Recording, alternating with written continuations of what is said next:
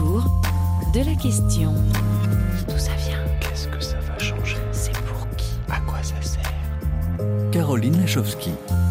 Bonjour, ravi de vous retrouver, chers amis auditrices et auditeurs, à l'esprit libre et ouvert, pour croiser les savoirs entre les Suds et le Nord, pour dépasser les frontières entre les disciplines comme entre les continents, afin d'élaborer de nouvelles compréhensions du monde.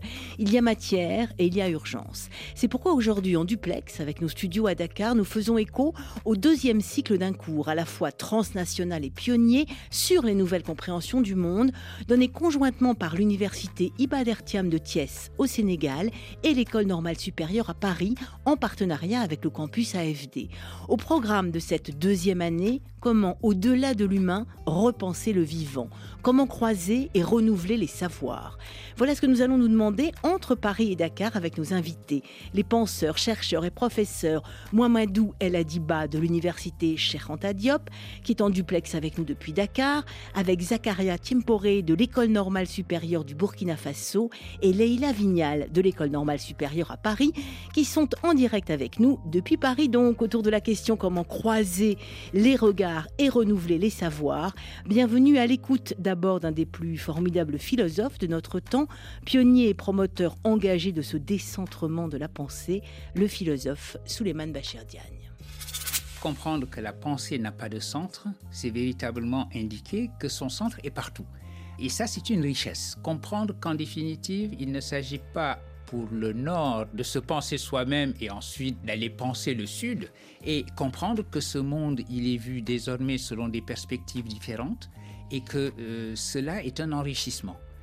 Le penser ensemble, avoir les nouvelles compréhensions du monde, c'est d'abord cela, estimer qu'il s'agit pour nous tous de regarder depuis des perspectives différentes un même monde c'est une manière, ce monde-là, non pas seulement de le penser, mais presque de le recréer, à la fois de co-construire de nouvelles catégories pour comprendre un monde qui a beaucoup changé. Nous convenons tous que ce monde s'est transformé à une vitesse folle, a connu des choses absolument inouïes. Eh bien, il s'agit de le penser selon des catégories qui sont nouvelles et selon des perspectives également qui sont nouvelles le penser depuis le sud, le penser depuis le nord, faire que la pensée du monde depuis le sud et la pensée du monde depuis le nord se rencontrent, euh, échangent, dialoguent, négocient, se construisent ensemble. Voilà un peu le programme ambitieux qui est le nôtre.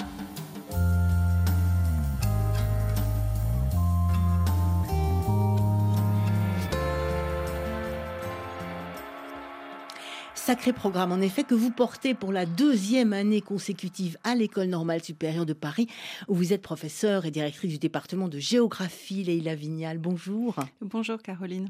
Merci d'être en direct avec nous pour partager et croiser les savoirs. Nous sommes également en duplex depuis les studios de RFI à Dakar, avec un autre philosophe à la croisée des chemins et des disciplines. Bonjour, Mahamadou El Adiba. Bonjour Caroline. Euh, vous êtes, euh, a dit, enseignant-chercheur à l'école normale à l'UCAD, euh, l'université Anta à Dakar. Aujourd'hui, philosophe des sciences, après avoir été physicien, logicien, mais aussi docteur en sciences cognitives à l'EHS à Paris. Un parcours pour le moins original et croisé, hein, des sciences les plus dures, étudiées et pratiquées au Nord, jusqu'à votre retour au Sénégal, où vous avez choisi de revenir aux sources en étudiant scientifiquement cette fois-ci, les savoirs endogènes longtemps méprisés ou en tout cas largement méprisés. Votre cours partagé entre France et Sénégal, vous l'avez donné le 7 février dernier depuis l'université de Thiès, s'intitule Les épistémiologies du Sud et savoirs endogènes. Alors je rappelle tout de suite que l'épistémiologie, c'est l'étude de la connaissance scientifique ou l'étude critique d'une science particulière. Revenons un petit peu justement sur votre parcours parce que euh, vous êtes véritablement à la croisée des chemins, euh, Adi. Oui, j'ai un parcours d'abord de philosophe à Dakar, mais éduqué comme philosophe des sciences euh, et philosophe analytique. Donc j'ai fait beaucoup de logique et j'ai suivi des cours de physique, par exemple, quand j'étais en master, en maîtrise, et j'ai travaillé sur la mécanique quantique euh, en philosophie euh, quand j'étais en maîtrise. Après, je suis allé en France où j'ai fait des sciences cognitives, d'abord dans un département d'informatique, puis j'ai travaillé quelques années dans une boîte d'informatique avant de revenir faire une thèse à l'EHESS, toujours en sciences cognitives.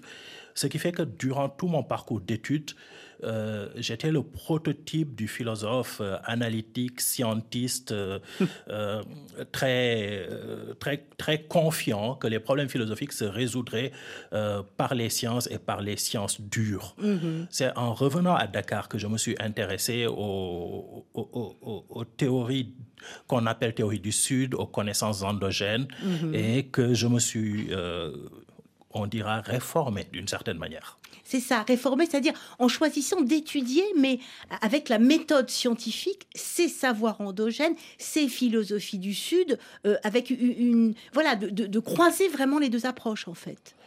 Oui, à la base, quand je me suis intéressé aux savoirs endogènes et aux épistémologies du Sud, euh, c'était parce que j'étais d'une certaine manière un peu énervé par ce que je lisais qui, euh, qui ne reposait pas sur grand-chose et qui reposait sur une méconnaissance des sciences. Et du coup, euh, j'avais d'une certaine manière beaucoup de scepticisme mm-hmm. quant à la valeur de ces études-là.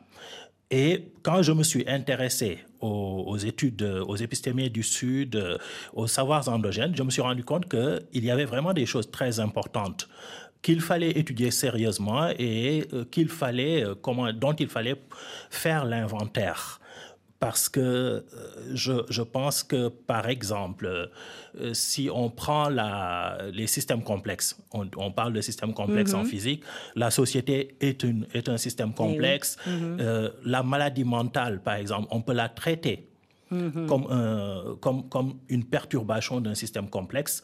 Et en fait, si on traite la maladie mentale comme une perturbation d'un système complexe, ça veut dire que c'est tout le système qu'il faut soigner. Et les sociétés africaines, quand elles soignent la maladie mentale, s'intéressent à la société elle-même, euh, pas seulement à l'individu malade.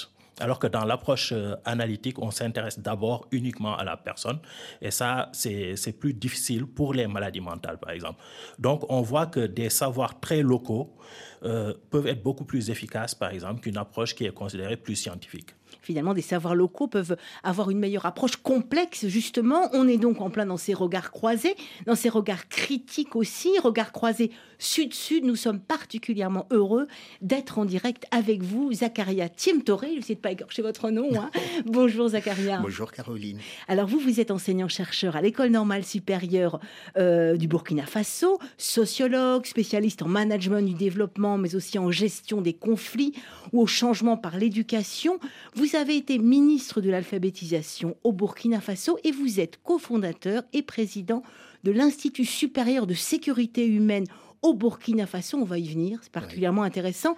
Le chercheur aux multiples cassettes que vous êtes est préoccupé au fond par le sens à donner à nos existences, où qu'on soit dans le monde. C'est un peu ça en fait, votre, votre propos et votre recherche. C'est énorme. Hein? Oui, tout à fait. Euh, mais j'essaye tout modestement d'apporter euh, euh, ma, petite lecture, ma petite musique, mm. parce que en tant que vivant, je pars du, constat qu'il y a des choses qui ne vont pas bien, que le vivant se porte pas bien. Et quand je dis le vivant, c'est le vivant dans son entièreté, pas simplement les humains, mais les humains et l'écosystème dans lequel nous fonctionnons. Et donc, euh, du coup, euh, si vous faites un constat, bah, vous pouvez aussi décider, face à ce constat, de ne rien faire. C'est pas le choix que nous avons fait euh, avec mes collaborateurs, les équipes avec lesquelles je travaille. Au Burkina. Au Burkina, au Burkina, et en partie aussi au Sénégal, notamment mhm. dans l'est du Sénégal, où nous avons une initiative en cours. On, on pourra y revenir. Et donc, du coup, nous avons pensé qu'il était important, face au constat qui est le nôtre, euh, d'agir, de nous mettre en mouvement, euh, et de nous mettre en mouvement euh, par la formation, par la pensée, par l'action, l'action directement sur les territoires. C'est ça, à tous les niveaux finalement. Et donc, alors cette fois-ci, c'est par l'éducation. L'intitulé de votre cours, qui a donc été donné à l'école normale supérieure à Paris, hein, Zacharia, suivi en direct à l'université de Thiès hein, par les étudiants de Thiès, c'était le 14 février dernier, s'intitule Reconnecter les humains aux vivants par les savoirs endogènes. C'est-à-dire que les savoirs endogènes, et les savoirs du Sud notamment, ont des choses à nous apprendre. Euh, euh, Adi parlait de pensée complexe, vous parlez d'écosystèmes, de tous les vivants. Enfin, il y a beaucoup à nous apprendre, il y a beaucoup à chercher de ce côté-là. Oui, parce que nous, nous, sommes en fait une société euh, qui a démontré sa puissance, sa puissance euh, à, conquérir. Euh, vous voyez, aujourd'hui, on va dans l'espace, on va sur d'autres planètes, on a des avions qui nous amènent à faire des milliers de kilomètres en quelques heures. Oui, nous avons fait tout ça. Techniquement. Oui. Mais face à ça, face à cette puissance, ben, euh, s'ouvre devant nous parfois un grand vide. Mm. Des parce que mm. euh, on est quand même euh, presque perturbé, mm. questionné par ce monde, par le sens qu'on lui donne. Et du coup, oui, on, on a l'impression que nous sommes dans une période où on a besoin de sagesse, on a besoin de sens, on a besoin en fait de pouvoir, euh, euh, dans tout ce que nous sommes en train de mhm. faire, euh, de redonner de l'humanité à notre action. Et donc oui, à ce moment-là, les savoirs, euh, les savoirs euh, endogènes, les savoirs euh, que nous rencontrons notamment dans les pays du Sud, peuvent nous apporter cette sagesse, peuvent nous enseigner en fait un autre rapport au monde qui ne va pas se construire uniquement sur le fait que l'être humain peut prendre tout ce qu'il veut de la nature et dans la nature et que finalement il n'a euh, aucun compte à rendre. il s'aperçoit très vite que la nature euh, solde toujours ses comptes. Et donc, ça. Et on s'en rend compte hein, aujourd'hui, c'est assez clair. Du coup, euh, autour de la question comment croiser et surtout comment renouveler les savoirs. Ah, vous avez tenu, et ça devrait faire plaisir à Zakaria Mamadou Ladiba, pour ouvrir votre cours. C'était à l'université de Thiès. Votre cours partagé le 7 février, on le rappelle, hein, par les étudiants et étudiantes de l'université de Thiès au Sénégal et en visio par ceux de l'école normale supérieure à Paris et aussi euh, pour ceux du campus AFD, vous avez tenu, a dit, à rendre hommage à un grand penseur, ou plutôt j'ai envie de dire à un grand empêcheur de penser l'universel en rond, sans tenir compte des savoirs endogènes du Sud. Il s'agit du philosophe béninois Paulin Untunji, disparu le 2 février dernier à Cotonou. Extrait de votre cours, a dit. Aujourd'hui, je vais vous parler euh, des épistémologies du Sud et des savoirs endogènes. Et euh, j'aimerais placer mon propos sous l'ombre tutélaire de, Paulin Huntonji, qui est décédé le 2 février dernier. Et au moment où il décédait, j'étais en train de lire ses travaux parce que ces travaux sont très importants pour moi et sont très importants pour le travail que je suis en train de faire sur les savoirs endogènes. Donc, euh, euh, j'aimerais lui rendre hommage d'abord. C'est pour ça que je tenais à lui rendre hommage d'abord maintenant. Et puis, bon, vous verrez même après pourquoi il est important pour une réflexion sur les savoirs endogènes et ce que ça nous apporte. Adi, je ne vais pas vous demander de refaire votre cours. Hein. On peut, on peut d'ailleurs le suivre euh, sur Internet. Hein. On va mettre le lien sur notre page, bien sûr. Ça, c'est avis aux amateurs et aux amatrices. Mais pourquoi et comment la pensée de Paulin Ontunji a de quoi nous inspirer aujourd'hui? Pourquoi, au fond, sa façon de penser euh, euh, l'universel, en ne tenant pas seulement compte du Nord, mais aussi du Sud, est, essentielle aujourd'hui? Untunji est essentiel pour plusieurs raisons. D'abord, au moment où tous les philosophes africains euh, acceptaient aveuglément euh, des thèses qui disaient qu'il devait y avoir une philosophie spécifique à l'Afrique, euh, Untonji euh, s'est posé la question philosophique mm. en disant, OK, si on dit qu'il y a une philosophie en Afrique, il faut d'abord commencer par la définition de la philosophie, dire voici ce qu'est la philosophie et euh, est-ce qu'en Afrique, il y a quelque chose qui correspond à ça? Et on ne peut pas préjuger de la réponse. Mm-hmm. Euh, ce qui fait que les gens, à son époque, euh, l'ont accusé d'être complexé, occidentalisé, etc. Alors que quand on lit très précisément ce qu'il écrivait dès les années 70, mm-hmm. ce qu'il disait, c'était qu'il n'y a pas de philosophie sans savoir et sans réflexion sur les savoirs, sans réflexion personnelle sur les savoirs. Donc, si nous voulons savoir quelle est la philosophie africaine, nous devons nous intéresser aux savoirs africains, voir comment les gens en ont parlé et voir comment euh, revivifier ces savoirs-là pour poursuivre une tradition de savoir, euh, de production de connaissances, qui sera également une tradition de production de philosophie. Et dans les années 90, il a repris ce programme de recherche-là en réunissant des, philosophes, des scientifiques, des biologistes, des météorologues, etc. Et en s'intéressant à ce que les sociétés africaines ont produit comme connaissance dans le domaine et, en euh, voyant comment on pouvait les étudier euh, en utilisant également les outils de la science. Donc, euh, pour Untonji, de manière fondamentale, la connaissance devait être universalisable. Donc, mm-hmm. que la connaissance soit produite en Afrique ou en Europe ou en, ou en Asie, elle doit, pour être valable, pouvoir être universalisable mm-hmm. et résister au test de la confrontation avec les autres. Donc, Untonji tenait à l'existence de savoirs locaux, mais au fait que les savoirs locaux devaient obéir à des standards qui devaient être des standards universels. C'est tout, euh, je me tourne vers vous, Zakaria, au fond, c'est tout sauf simpliste, c'est tout sauf simplificateur, c'est tout sauf euh, les bons et les méchants, ceux qui savent et ceux qui savent pas, dans n'importe quel sens où on, se place par rapport à cette hiérarchie. Oui, c'est surtout aussi donner de la valeur au savoir et au, savoir euh, dits locaux, au savoir ancestraux, parce que c'est la tentation est forte hein, de, les ranger mm. dans une espèce de ghetto en disant, bon, ok, c'est peut-être valable euh, pour une catégorie euh, des populations et, et pas suffisamment se dire, euh, vous posiez la question tantôt, est-ce que nous avons quelque chose à apprendre de ces savoirs? Ben oui, la réponse c'est euh, oui, nous avons quelque chose à apprendre. Donc si nous avons quelque chose à apprendre, ça veut dire que ce sont des savoirs aussi qui peuvent voyager. Je faisais remarquer que ce que nous avons euh, à partir des territoires africains, parfois qualifiés de savoirs donc exogènes, sont des savoirs migrants, donc ce sont des savoirs endogènes qui à l'origine venaient d'ailleurs et ont bougé et ont migré comme tout, se sont déplacés tout à fait.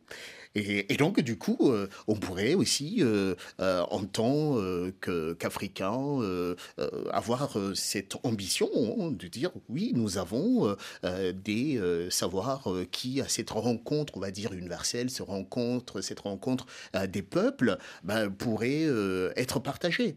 Imaginons une réunion aujourd'hui euh, des différents continents. Ben, L'Afrique viendrait avec quoi? Ben, L'Afrique devrait pouvoir venir avec euh, ses savoirs, et des savoirs euh, qui sont capables d'être confrontés aux autres et qui sont capables d'avoir leur place et d'apporter quelque chose à notre humanité commune. La preuve, Leïla Vignal, c'est que les savoirs africains ont, ont toute leur place et les savoirs endogènes se discutent à l'ENS, à l'École normale supérieure à Paris. Oui, d'une certaine manière, ça peut sembler un peu paradoxal que ce cours soit porté euh, par euh, des universités et euh, l'école normale supérieure, l'université de Dakar, l'université Ibader Mathias peut-être aussi l'école normale supérieure de Ouagadougou qui nous a rejoint cette année, euh, qui sont vraiment des lieux euh, où on construit un savoir académique qui est euh, mmh. constitué scientifiquement.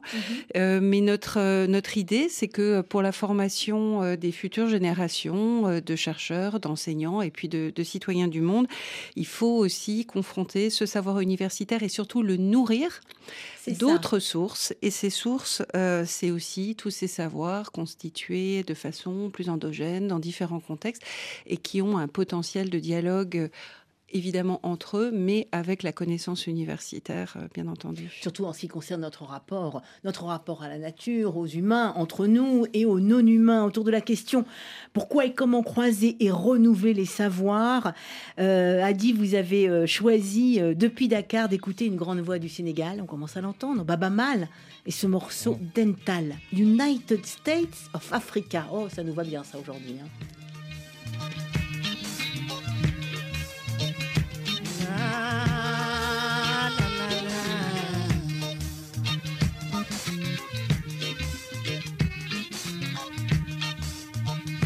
you're not.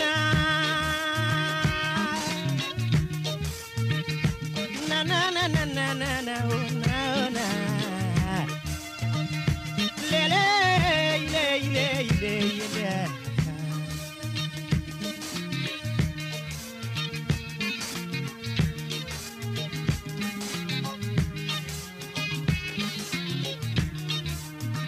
Olumba lule kono wala ni mere.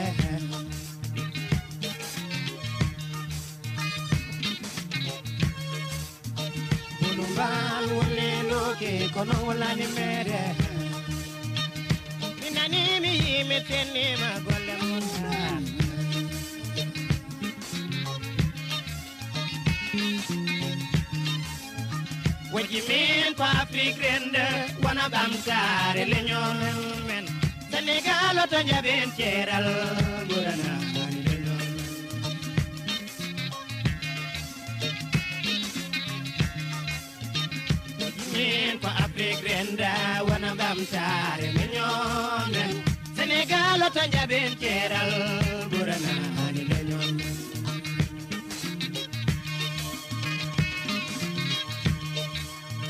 Senegal ko jabirendi yorende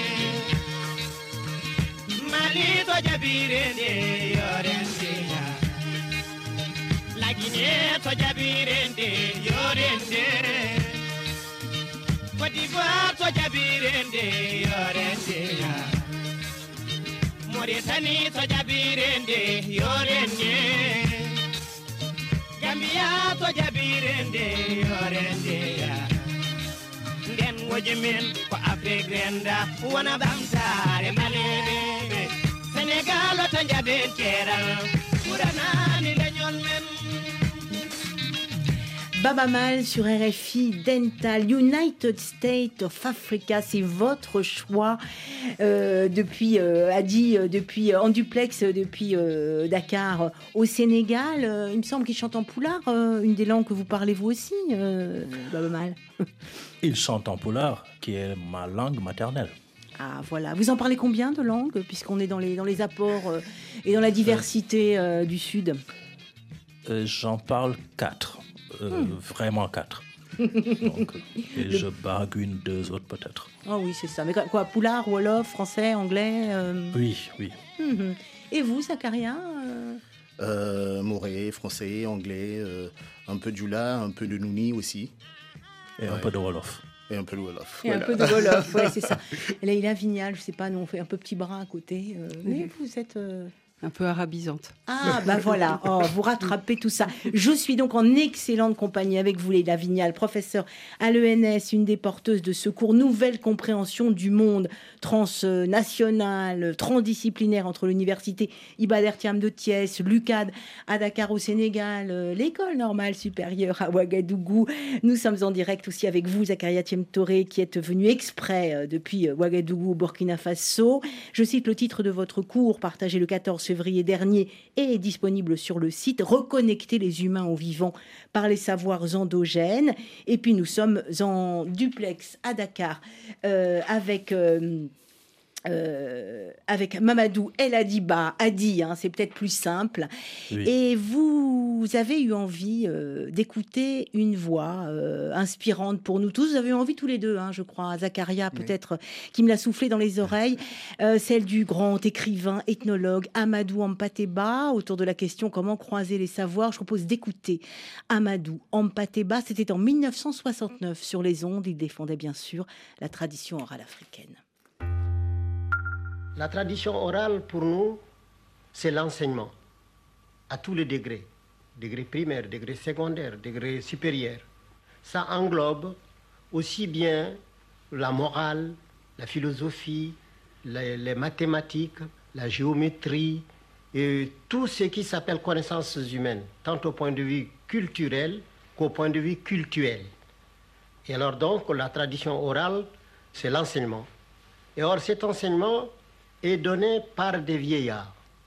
Et, mais ça englobe toute la vie, toute la nature, parce que pour nous, il y a les êtres immobiles et non vivants, il y a le vivant immobile et il y a le vivant mobile. Ici, le mot vieillard, ce n'est pas celui qui a un grand âge, c'est celui qui connaît.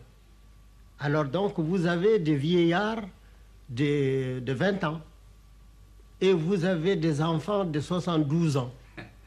Alors donc, c'est une question de savoir. Le mot n'est pas... Le vieillard est un homme qui connaît. Zakaria Thiemtioré, vous, vous voulez réagir euh, à ces paroles d'Amadou Ampateba que vous avez souhaité entendre? Oui, parce que euh, quand euh, je fais écouter, euh, ces, quelques extraits à mes étudiants euh, au Burkina Faso. D'abord, il y a une, une curiosité. euh, beaucoup ignorent en fait euh, euh, ce, travail fait euh, sur, euh, y compris hein, euh, la présentation euh, euh, du parcours euh, éducatif. C'est vrai qu'il prend appui sur euh, les sociétés euh, Peul, les sociétés Bambara également, euh, qu'il connaît très bien. Euh, et dans son ouvrage sur la civilisation africaine, Mm. présente aussi ce que c'est que l'initiation, le parcours initiatique, mm-hmm. et comment l'école était euh, pensée, organisée avant euh, l'école telle qu'on la connaît aujourd'hui. Et euh, le, débat que j'ai parfois avec mes étudiants, c'est justement, est-ce que vous pensez qu'il y avait de l'enseignement, il y avait de la formation avant l'arrivée de l'école, qui somme toute est relativement récente, cette arrivée au Burkina Faso, selon les chiffres, 1880 82, 85, oui. Donc, et, et du coup, euh, on sent qu'ils ont un intérêt pour ça. Ça. Il y avait avant, il y avait une éducation, il y avait une transmission, évidemment, et des une, fa- savoirs. et une façon, une façon de faire qu'on retrouve parfois aujourd'hui. Je m'amuse parfois à Ouais. faire euh, ces, ces liens entre ce qui euh, se faisait avant et des concepts aujourd'hui qui peuvent être présentés comme concepts nouveaux. Ouais, Vous voyez, par exemple, l'apprentissage par expérience, le fameux learning by doing. Quand c'est dit comme ça, tout de suite, on se dit ah bah tiens, je suis Ah en train d'apprendre quelque chose de nouveau. Alors que quand on présente euh, les parcours initiatiques et comment en fait on alliait théorie et pratique et comment par l'expérience on, a, on apprenait véritablement. Ah ben, ils sont euh, là un peu scotchés et puis ils se disent mais nous on nous a pas appris ça. Oui mais on vous a peut-être appris à aller chercher. Et donc là aussi il faut euh, de la curiosité euh, qu'on on, on le disait tout à l'heure avant le début de l'émission euh, qu'il faut euh, de la culture. Et de la culture Une, une vraie culture, une culture avec des racines, enfin, qui remontent loin. tout à fait. Adi, j'aimerais bien vous faire réagir là-dessus, parce que vous m'avez dit aussi, euh, parce que je vous entendais un peu respirer depuis, depuis Dakar, euh, euh, autour de ces paroles euh, euh, d'Amadou en Pateba, et aussi parce que vous m'avez dit qu'il y avait peut-être eu un peu, comment dire, une sorte de génération perdue. euh, euh, euh, au Sénégal, enfin en Afrique de l'Ouest notamment, euh, Je- un peu je- coupée de ses racines.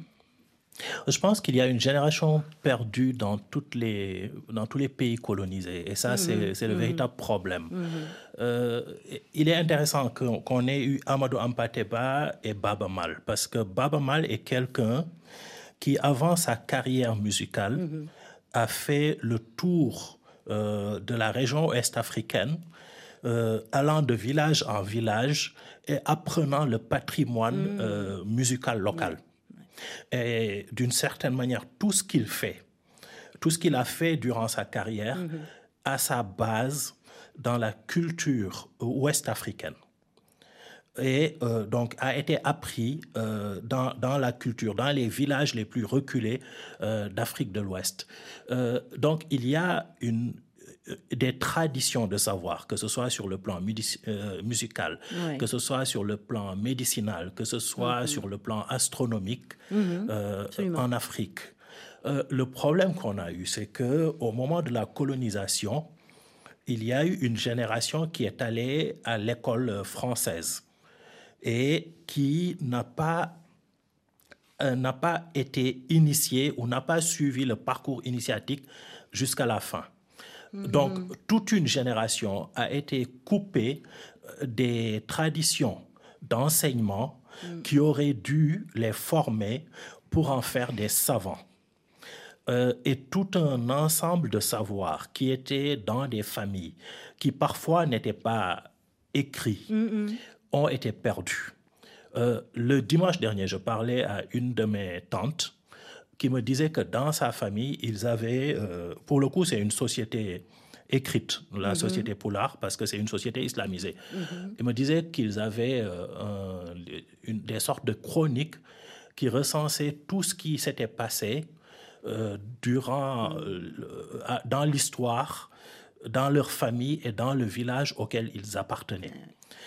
Jusqu'au, jusqu'à la génération de son père, je pense, de son grand-père, qui a euh, voyagé en Mauritanie, euh, qui n'a pas eu d'enfant mâle et qui a, euh, où on a perdu, quand il est décédé là-bas, les chroniques.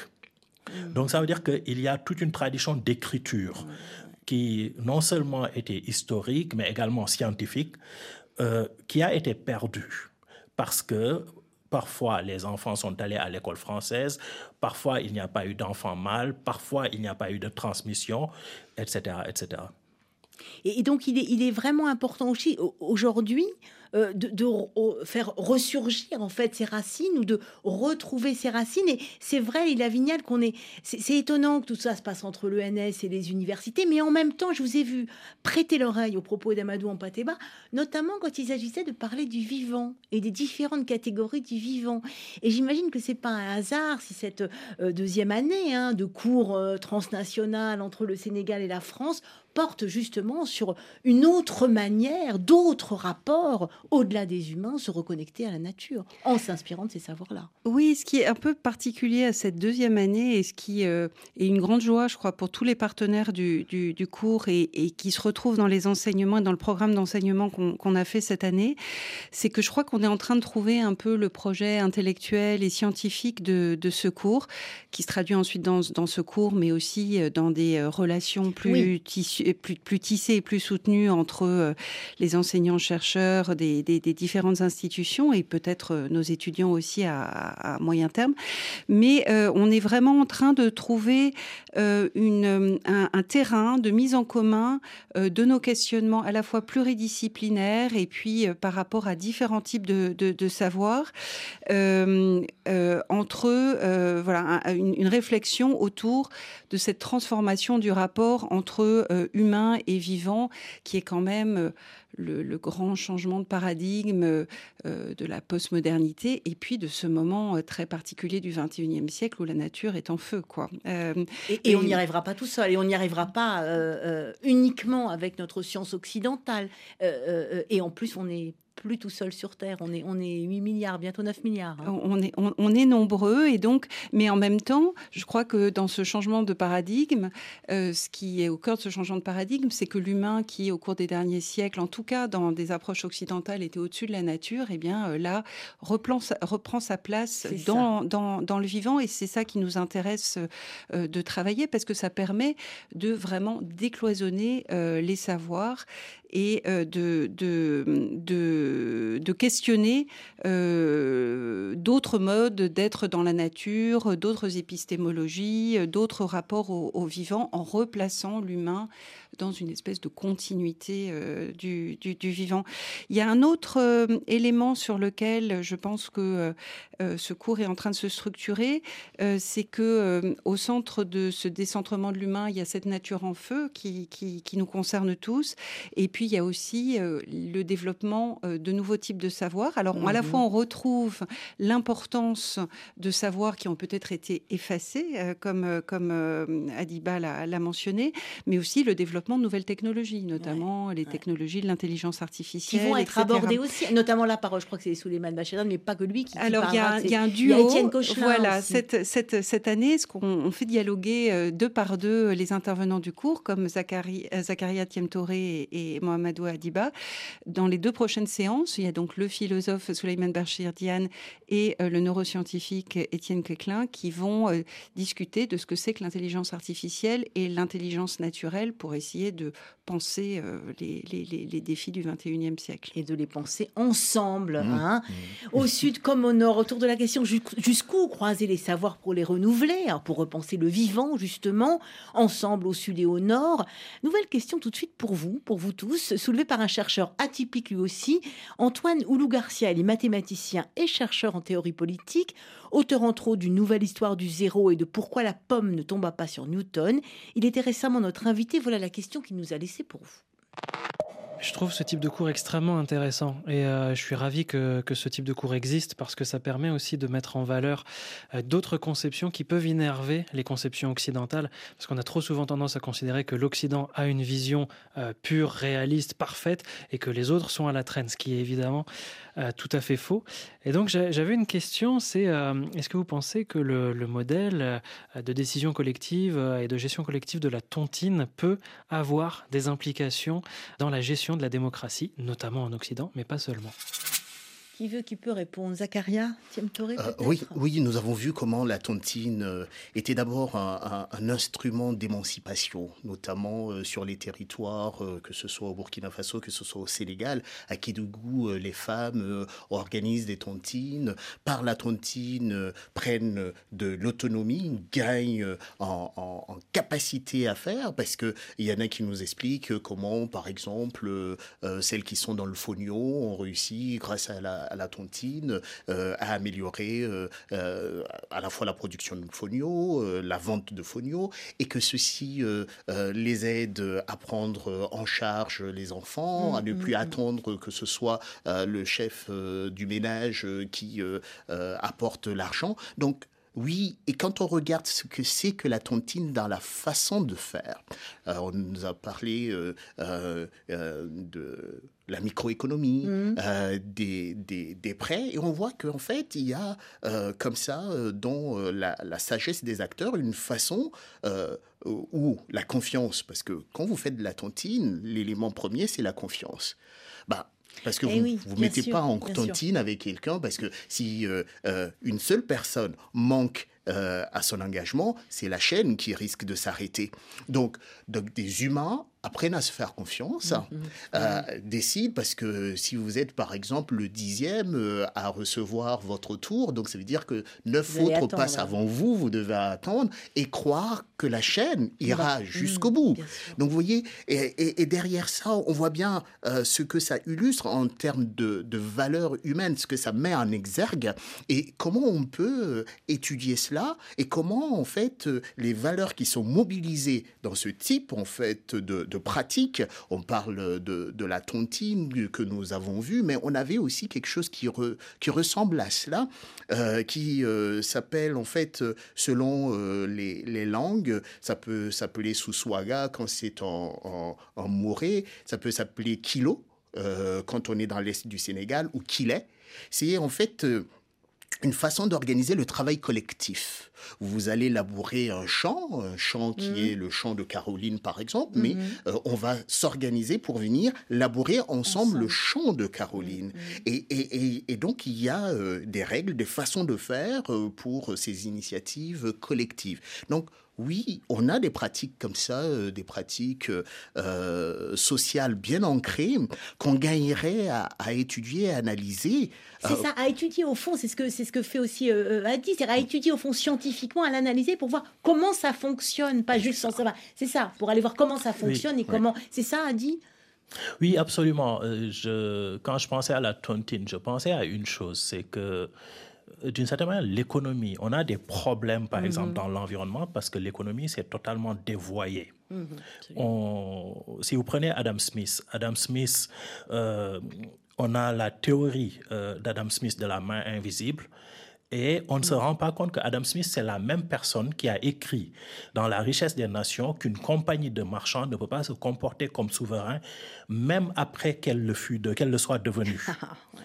Donc, Adam Smith dit la chose suivante. Il faut, euh, la main invisible est intéressante, elle est vraie, etc. Mais en fait, la société n'est pas possible s'il n'y a pas euh, un gouvernement qui organise et qui a des valeurs qui sont des valeurs de gouvernement. Euh, Ça peut pas être des marchands. hein. ça peut pas être uniquement, des marchands. des ça peut pas être basé sur, sur l'intérêt individuel des acteurs. Donc, il faut des valeurs qui font le lien dans la société. Et là, la tontine, euh, l'a- Zacharia l'a dit, on ne peut pas faire de tontine avec n'importe qui, parce que euh, il faut qu'il y ait un lien social tel que aucun de nous ne fasse défaut. Et quand vous regardez l'économie euh, ouest-africaine, mais même chez les immigrés américains, quand j'étais aux États-Unis, euh, un économiste m'avait dit que dans la communauté camerounaise, par exemple, la plupart d'entre eux faisaient des tontines euh, qui leur permettaient d'acheter des camions. Je pense que c'est 100 000 dollars ou quelque chose comme ça. En tout cas, des sommes énormes. Dans toutes les États-Unis, les Camerounais faisaient des tontines et ces tontines leur permettaient d'acheter des camions et achetant des camions, ça leur permettait de créer leur entreprise, etc. Donc, euh, ça veut dire que il y a euh, actuellement un besoin de repenser l'économie. Et repenser cette économie-là, ça ne peut pas se faire sans comprendre comment les sociétés arrivent à gérer les ressources et à, à ne pas détruire la confiance. Mhm. Parce que l'approche instrumentale euh, de l'économie mathématisée, si elle, elle est dupliquée telle qu'elle telle en termes de politique, euh, ça donne quelque chose d'inhumain. Et étant inhumain, ça donne régulièrement des catastrophes. Est-ce que ce qui se pratique dans les sociétés traditionnelles, est-ce que les savoirs endogènes développés à travers le temps pour gérer les ressources euh, seraient euh, scalables à un niveau national, par exemple À quelles conditions ces pratiques-là le seraient? Je pense que ça, c'est le, lien qu'on doit faire entre universitaires d'une part et, et, pardon, population locale. Les universitaires doivent, quand ils font par exemple de l'économie en Afrique, ne pas seulement importer des théories économiques, mais voir en fait comment fonctionne effectivement l'économie africaine et travailler à voir comment produire de nouvelles théories économiques qui seraient à la frontière peut-être de la philosophie et de la, de la philosophie morale et de l'économie, comme le fit Adam Smith en son temps. Pourvu que vous soyez écouté, sacré chantier sur lequel méditer pendant qu'on va écouter Henri Dikong. Et c'est votre choix musical, Zakaria Tiamtoré. Et c'est tout simplement, euh, allez, annoncez-le. La vie. La vie, c'est la vie sur RFI.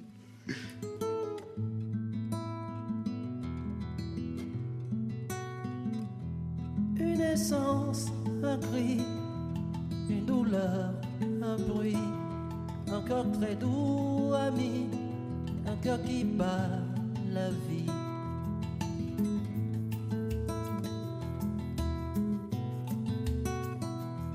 Je voudrais m'arrêter sur ce bonheur qui m'est donné. Cette force jaillit de sa fragilité, finit par de m'étonner. Balayer, balayer, balayer. Laissez ma détresse où elle est. Tout paraît beau, tout paraît léger. Si le monde avait changé. C'est la vie, la vie, la vie, oh, la vie. Elle est bien la divine amie. Nous des visages et nous souris. C'est la vie, la vie,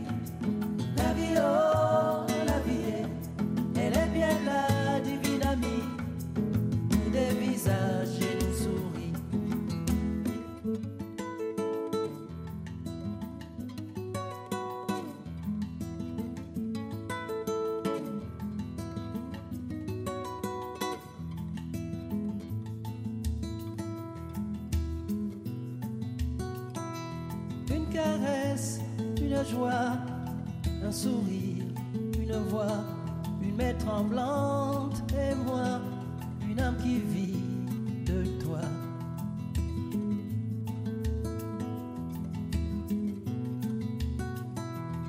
Je voudrais dire merci pour ce moment qui me grandit. C'est comme si je n'étais jamais né avant cet enfant nouveau-né. Balayer, balayer, balayer les blessures de mon passé.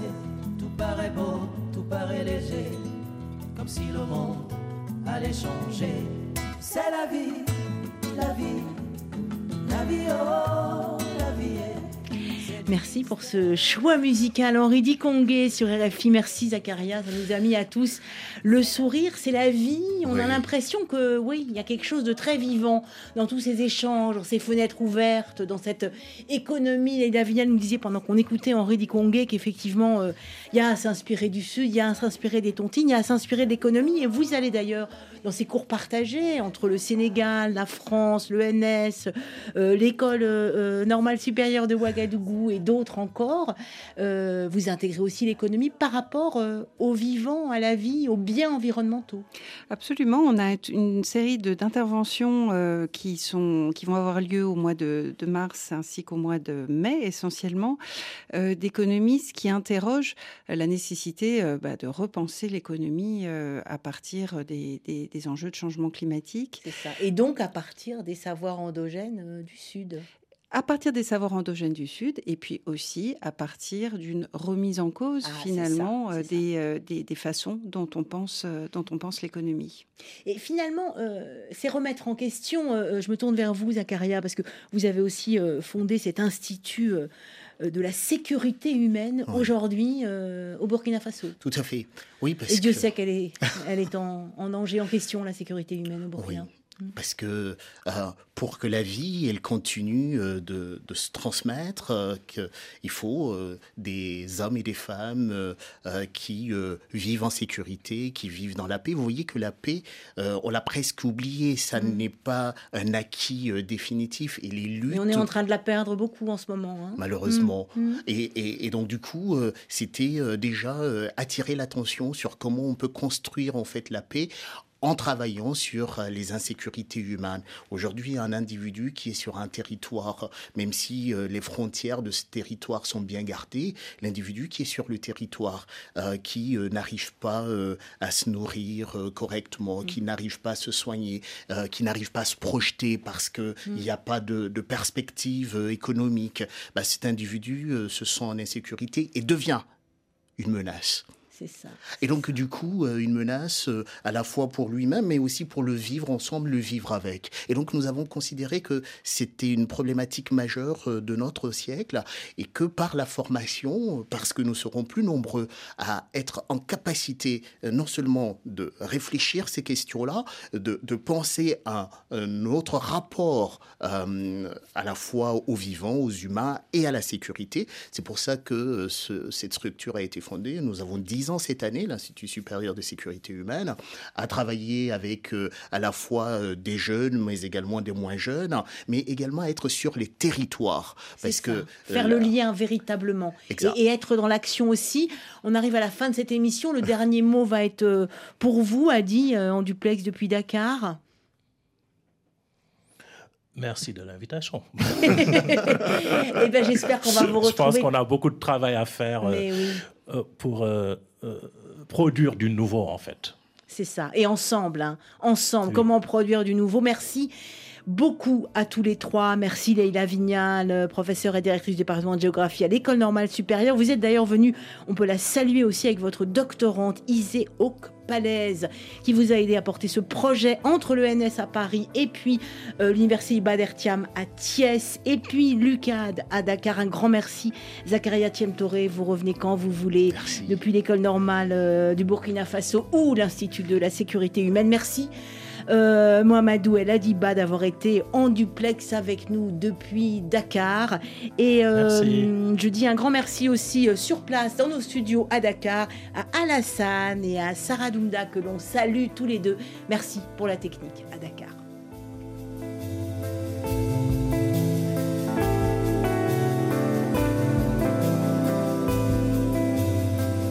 Pour nous contacter, autour de la question. Et je vous rappelle que nous mettrons tous les liens sur notre site sur ce cours Nouvelle compréhension du monde partagé entre le Sénégal et la France autour de la question. C'est fini pour aujourd'hui.